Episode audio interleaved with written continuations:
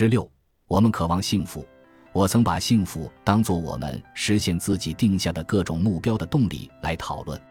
从根本上说，幸福本身就是我们所追求的东西。我们之所以追求其他事情，一般是因为我们相信，如果得到了这些东西，我们就会更幸福。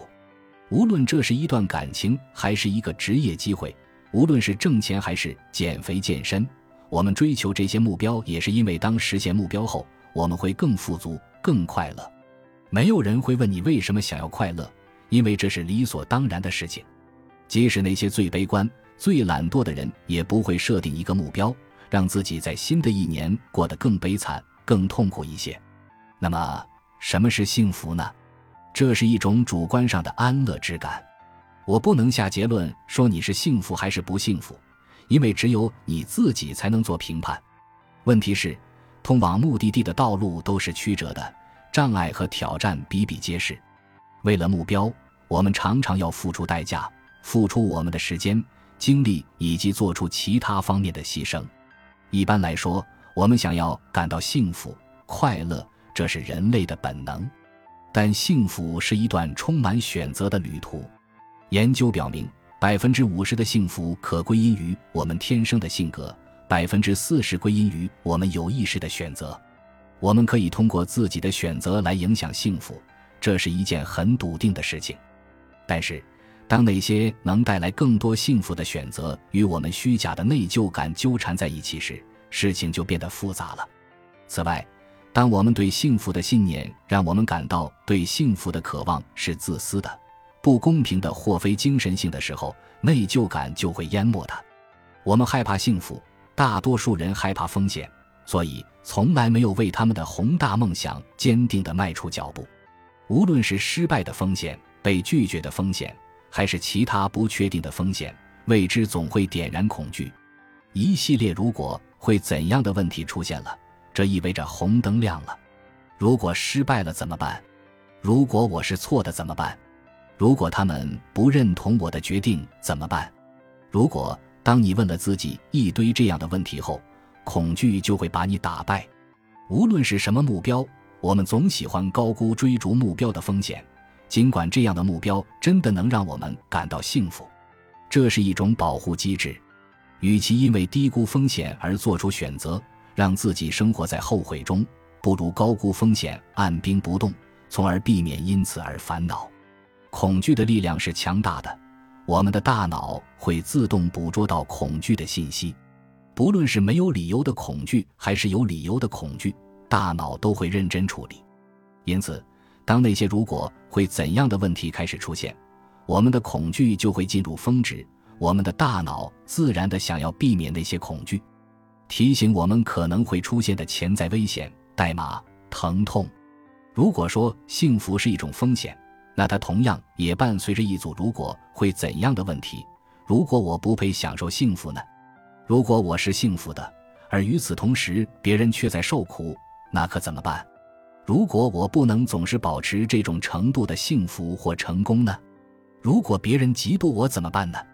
如果我的反对者是对的，当我失败时他对我说：“我早就告诉过你吧。”怎么办呢？如果我的幸福会阻碍我的人际关系怎么办呢？如果找到幸福的时间比我预想的长呢？如果我追寻的幸福最后没能让我获得幸福呢？这些问题我们通常不会大声发问，有时他们是我们脑海中固执而安静的播放的副歌，有时他们是我们精神世界中很大的一部分，我们也从来没有意识到他们会让我们感到恐惧。为了幸福，你可能需要放弃已知的确定性，但对有些人来说，在潜意识里。固守已知比冒险走出舒适区更能让人感到安全，但是如果在生活中做出了本来害怕做出的改变，你可能会成功的变得比以往任何时候都快乐。不幸福带来的安全感，如果幸福是一种风险，那么不幸福就是安全的。事情是确定的，你知道应该预期什么。内疚是造成不幸福的众多负面情绪之一。当你感到内疚时，你就会出于内疚而采取一些行动，而这些行动就会变成你的标准动作。你能预料到自己的行动，其他人也能预料到。这是一种束缚，但你知道界限是什么？这些界限把你限制在一种不真实的生活中，尽管它肯定是你所熟悉的。不快乐带来的安全感就是舒适区带来的安全感，但这实际上不是真正的安全，而只是一种安全的感觉。你可能不喜欢不快乐，但至少你知道接下来会发生什么，你知道会有什么样的争论，该去安抚谁，以及你将会有什么样的感觉。要想幸福，你可能得设定界限，你可能得停止为那些不相干的事情负责，而是让其他人入局。你可能要有自己的价值观和意见，可能还得与周围的众人不同才行。你可能要停止在事实并非如此的情况下假装一切顺利。你可能要停止把问题归咎于他人，而要自己承担起责任，即使你对承担这样的角色感到内疚。你可能不得不对自己过去的选择做出评估，吸取教训，并原谅自己。这不是一件容易的事情，对大多数人来说。这些行为都不在舒适区内，这些事情让人感觉有危险，但为了快乐，你需要采取这些行动。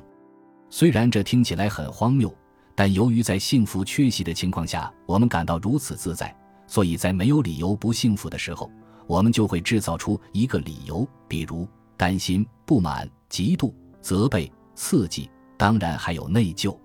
所以我说，内疚感是安全的。我的意思是，内疚感会把你的情绪从积极的转变成消极的，让你感觉更熟悉、更舒适。你准备在何时以虚假的内疚感来取代快乐？这取决于你自己。内疚的好处：当感到虚假的内疚时，你就得到了某种好处，即使你难以将其表达出来。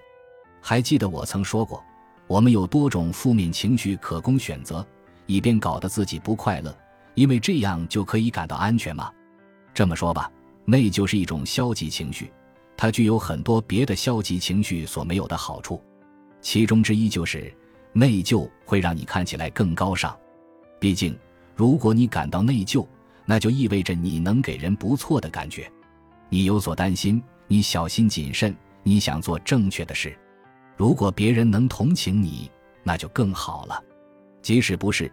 考虑到别人对你的看法和反应，内疚也有助于你在某种情况下有更好的感觉。等下我会为你们提供一个工具来处理这个问题，你就能理解我的意思了。本集播放完毕，感谢您的收听，喜欢请订阅加关注，主页有更多精彩内容。